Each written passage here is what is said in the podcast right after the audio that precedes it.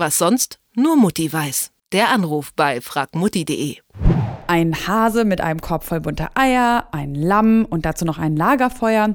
Wovon spreche ich hier gerade? Natürlich von Ostern. Die einen freuen sich drauf, die anderen aber, die quälen sich mit den alljährlichen Fragen von, wie dekoriere ich am besten, was kann ich wohl schenken, wie färbe ich die Eier und vor allem, was machen wir eigentlich, wenn schlechtes Wetter ist. Um uns das Osterfest ein wenig zu erleichtern, hat Bernhard Finkbeiner von fragmutti.de ein paar Tipps für uns zusammengestellt und er ist jetzt am Telefon. Hallo Bernhard. Hallo. Zuerst natürlich einmal die höchstkritische Eierfrage. Wie bläst man diese Dinger eigentlich richtig aus? Also am einfachsten äh, geht's, wenn man mit einem Kreuzschlitzschraubenzieher unter leichtem Druck ähm, ein Loch ins Ei reinbohrt, ganz vorsichtig, natürlich von beiden Seiten. Man kann theoretisch auch, wenn man geschickt ist, mit einem Akkuschrauber äh, arbeiten. Und dann. das kann ich mir jetzt ehrlich gesagt nicht so gut vorstellen. Sollen die, da sollen die Eier standhalten? Ja, man muss vorsichtig sein dabei, mhm. aber das geht dann auf jeden Fall. Und du musst natürlich gucken, dass das Loch möglichst rund ist und dann also nicht auseinanderbricht natürlich. Mhm. Aber mit ein bisschen Üben, Übung funktioniert das auf jeden Fall. Das heißt, du hast es auch schon selbst ausprobiert? Ja, klar. Na gut, okay. und dann nimmt man einen Zahnstocher und verrührt das Eigelb und das Eiweiß, weil dann kriegt man es leichter raus mhm. im Ei noch. Und dann lässt sich nämlich das Ei extremst einfach ausblasen. Ähm, wer jetzt mit dem Kreislauf Probleme hat und das Pusten irgendwie dem es zu anstrengend ist, der nimmt einfach eine Plastikspritze und saugt dann damit das Ei, äh, den Inhalt raus aus dem Ei. Da kann man sogar so hinbekommen, dass wenn man das vorher mit dem Zahnstocher weggelassen hat, also man das Eigelb und das Eiweiß nicht verrührt, dann kann man das Eiweiß und das Eigelb sogar getrennt äh, mit der Spritze rausziehen und dann halt eben dementsprechend weiterverwenden, wenn man irgendwas backen will. Okay, dann vertraue ich dir jetzt einfach mal, wenn du sagst, das hast du schon ausprobiert und das funktioniert. Aber wie geht's dann weiter? Also die Eier sind ausgeblasen. Jetzt will man sie natürlich auch schon ein bisschen bunt und schön gestalten und gerne auch möglichst natürlich. Gibt es irgendwelche natürlichen Färbestoffe, auf die ich zurückgreifen kann? Zum Beispiel sowas wie rote Betesaft? Ähm, ja, genau. Also es gibt eine ganze Menge ähm, natürliche Stoffe, sage ich jetzt mal, Lebensmittel vor allen Dingen mit denen man färben kann. Also ganz klassisch sind die Zwiebelschalen, die färben, ähm, die färben die Eier rotbraun. Äh, mit Rotkohl kann man sie hellblau äh, färben. Mit Heidelbeer oder Holundersaft kann man die Eier dunkelblau färben. Mhm. Kurkuma, also mit diesem Gewürz, kann man, ähm, kann man die Eier gelb färben. Äh, rote Beete funktioniert auch, gibt eine intensive Rotfärbung. Also das funktioniert auf jeden Fall alles sehr gut. Und muss ich die dann trocknen lassen eine Weile und dann ist es auch so quasi so anfasssicher? Ja, also man muss natürlich schon ähm, ein bisschen was tun dafür. Ähm, zuerst mal muss man die Eier abwaschen mit Essigwasser und dann die Stoffe, mit denen man jetzt färben will, also zum Beispiel jetzt den, den Rotkohl oder die Zwiebelschalen, die muss man dann halt zerkleinern und aufkochen mit Wasser.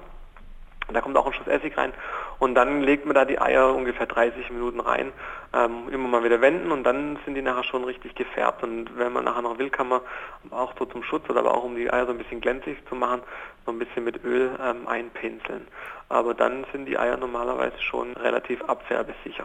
So, und jetzt möchte ich noch mehr. Ich möchte auch noch meine Wohnung auf den letzten Drücker ein bisschen österlich dekorieren. Es gibt ja auch Leute, von denen man das nicht erwartet, die so kurz vor Ostern nochmal in den Discounter ihres Vertrauens oder in den Drogeriemarkt ihres Vertrauens rennen und nochmal so ein paar Deko-Elemente kaufen. Hast du vielleicht noch ein paar Tipps aber für uns, wie man so schön natürlich zu Hause sich so ein bisschen österlich machen kann, ohne dass man gleich für den Kitschpreis nominiert wird?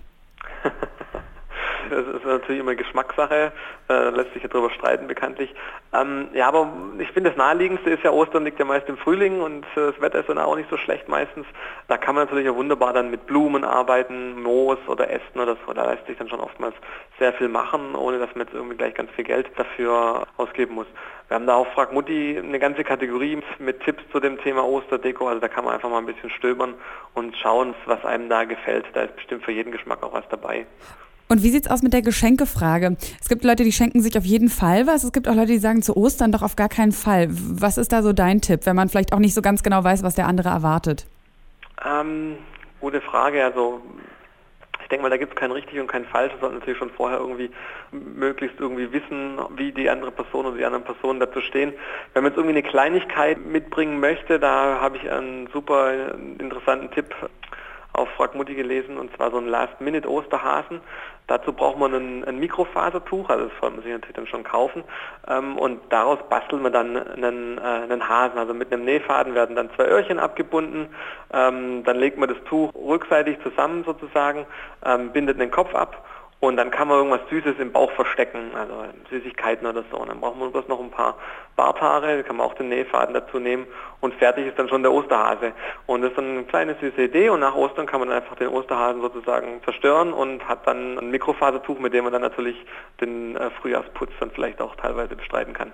Wollte ich gerade sagen, Frühjahrsputz oder vielleicht auch die Fenster putzen muss, weil es so viel geregnet hat oder auch nicht. Wie sieht es denn aus mit den Wetteraussichten? Beziehungsweise, du bist ja nicht das Wetterorakel, sondern vielmehr eigentlich die Frage, sollte es denn aller Hoffnung entgegen wahnsinnig viel regnen? Hast du noch einen Tipp, was man drin machen kann, vielleicht auch gerade mit Kindern? Ostereier Hindernislauf ist eine ganz einfache Idee. Man muss einfach ein Ei mit einem Löffel durch einen Parcours tra äh, tragen, ohne dass das Ei runterfallen darf. Das ist natürlich auch ohne Probleme äh, drinnen zu machen. Äh, sofern es ausgeblasen ist.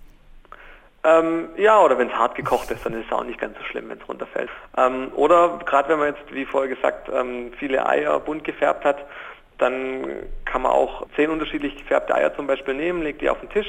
Alle Spieler oder die Kinder prägen sich die Farben ein, so gut sie eben können. Dann kommt ein Tuch über die Eier und der Spielleiter, also die Mama oder der Papa oder so, je nachdem, nimmt dann drei Eier raus, ohne dass die anderen sehen, welche und wer dann eben die drei fehlenden Eierfarben erraten hat, der hat gewonnen. Also man sieht, man kann mit ganz einfachen Mitteln ähm, auch äh, schöne Spiele drinnen machen. Viele schöne Ideen, auch alle nochmal nachzulesen oder zumindest fast alle nochmal nachzulesen auf fragmutti.de. Dann würde ich sagen, sind wir alle bestens gewappnet für, wenn dann der Hase am Sonntag in die Wohnzimmer hoppelt. Vielen Dank für deine Tipps, lieber Bernhard, und bis zum nächsten Mal. Bis zum nächsten Mal, gerne. Tschüss. Tschüss. Was sonst? Nur Mutti weiß. Der Anruf bei fragmutti.de